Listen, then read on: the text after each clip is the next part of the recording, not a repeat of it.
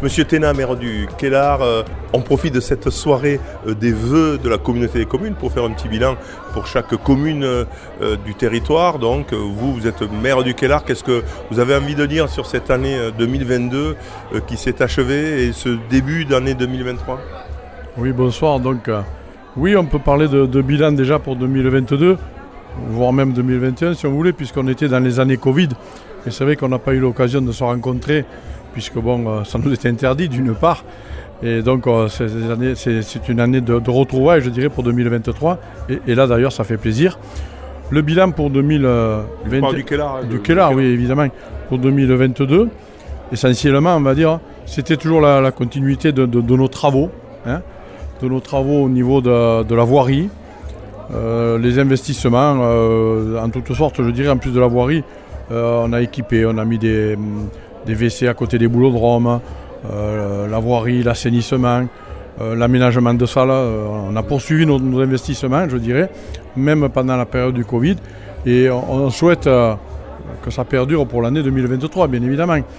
Nos projets, bon, on en a, mais bon, ils sont encore, je dirais, il germe là, je dirais. La, problématique d'une petite ville, d'un petit village comme le Kellar, hein, c'est pour, situer un peu euh, les auditeurs qui ne connaîtraient pas forcément, hein, euh, c'est aller entre, entre Vauvert euh, et, et, Margue, entre Nîmes et Montpellier pour aller un peu plus loin. C'est quoi les problématiques finalement de, ces petits villages?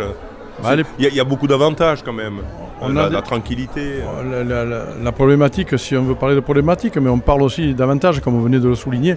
L'avantage, c'est la tranquillité, puisque bon, on est moins euh, impacté, ne serait-ce que par la circulation, l'insécurité. On est dans les villages où il y a le plus de, on est moins impacté par les incivilités, d'après les rapports des gendarmes. Donc, ce mhm. c'est pas moi qui les mente, je dirais. Hein. Donc, on est d'accord là-dessus. Le cadre de vie, on est au cœur des traditions, les taureaux, les chevaux, les promenades en calèche, les, euh, tout ce qui est. Manades, 16 euh, manades au là, hein. donc tout ce qui entoure nos traditions. Donc là, on est en plein au cœur du, sujet dans le village comme le nôtre. C'est nos avantages, surtout que notre problématique, je dirais. Bon, la seule problématique, c'est qu'on n'a pas, pas d'industrie, on n'a pas d'entreprise importante, euh, ni de société importante. Donc on n'a que des petits commerces qu'on souhaite conserver au centre du village.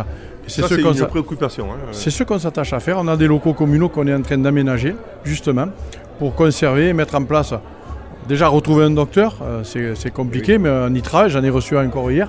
Et par la, et par la, et par la suite, euh, nous installer en termes de, On a aussi un podologue, etc. C'était, nous, avant tout, maintenir nos commerces au centre du village, puisqu'on est un petit village. Je me répète, mais on n'a pas de grosses sociétés ni de grosses entreprises. Donc, en termes de, de taxes professionnelles, ce qu'on appelle maintenant la CFE, hein, la contribution foncière des entreprises, on est vraiment très limité. Ça impacte notre budget et du coup ça impacte nos investissements, nos réalisations. Voilà. Vous avez parlé aussi du docteur, hein, c'était, on en était là. on, est, on fait partie d'un désert médical puisque bon, on a des infirmières, on a euh, la pharmacie, on a des kinés, on a des, euh, toutes sortes de, toutes les personnes qui travaillent pour le corps médical, mais euh, on n'a plus de docteur depuis un an. comme je le dis, je ne sais pas si vous l'avez retenu tout à l'heure, j'ai reçu encore un docteur hier au cabinet qui est disponible et, mis à disposition par la mairie. Je ne sais pas si ça va aboutir, j'aurai la réponse dans 15-20 jours. Et si ça n'aboutit pas, on va poursuivre nos recherches. Et on est aussi en parallèle avec Catigio qui travaille à la région. On travaille ensemble pour avoir, si besoin était, un docteur salarié si on n'arrive pas à trouver un libéral. D'accord, ça c'est donc dans, c'est dans, nos priorités. C'est dans euh, vos priorités, oui, parce que la population aussi elle est en attente. vieillit. Euh, elle est vieillie. besoin Mais on a toujours besoin d'un docteur au village, hein, c'est nécessaire. Autre, qu'est-ce que vous avez envie de dire aussi sur donc, euh, euh, sur votre ville, le Kellar? Vous êtes aussi vice-président de la communauté des communes?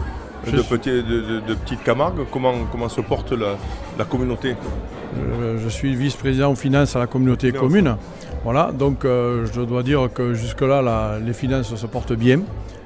là, il est évident qu'on a engagé, comme le disait le président tout à l'heure dans ses voeux, la, création d'une cuisine centrale. Hein qui est un budget assez important. Hein. On va approcher les, entre 8 et 10 millions d'euros, puisque c'était prévu sur 8 millions d'euros, hors subvention bien évidemment.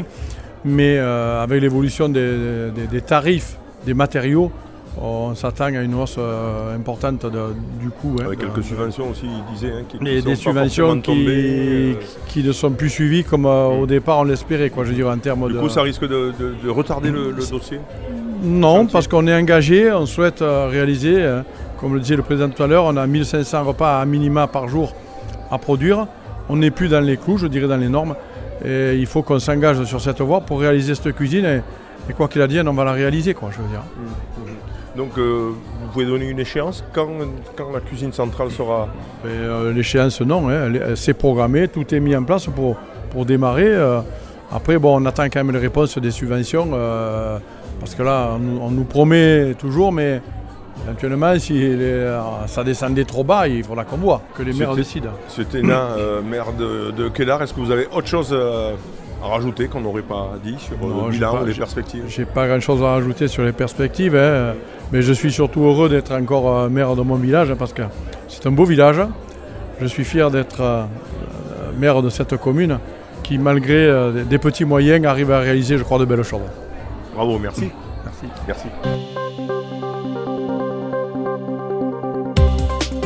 Vous pouvez réécouter, télécharger et partager cette interview sur le SoundCloud ou le site internet radiosystème.fr.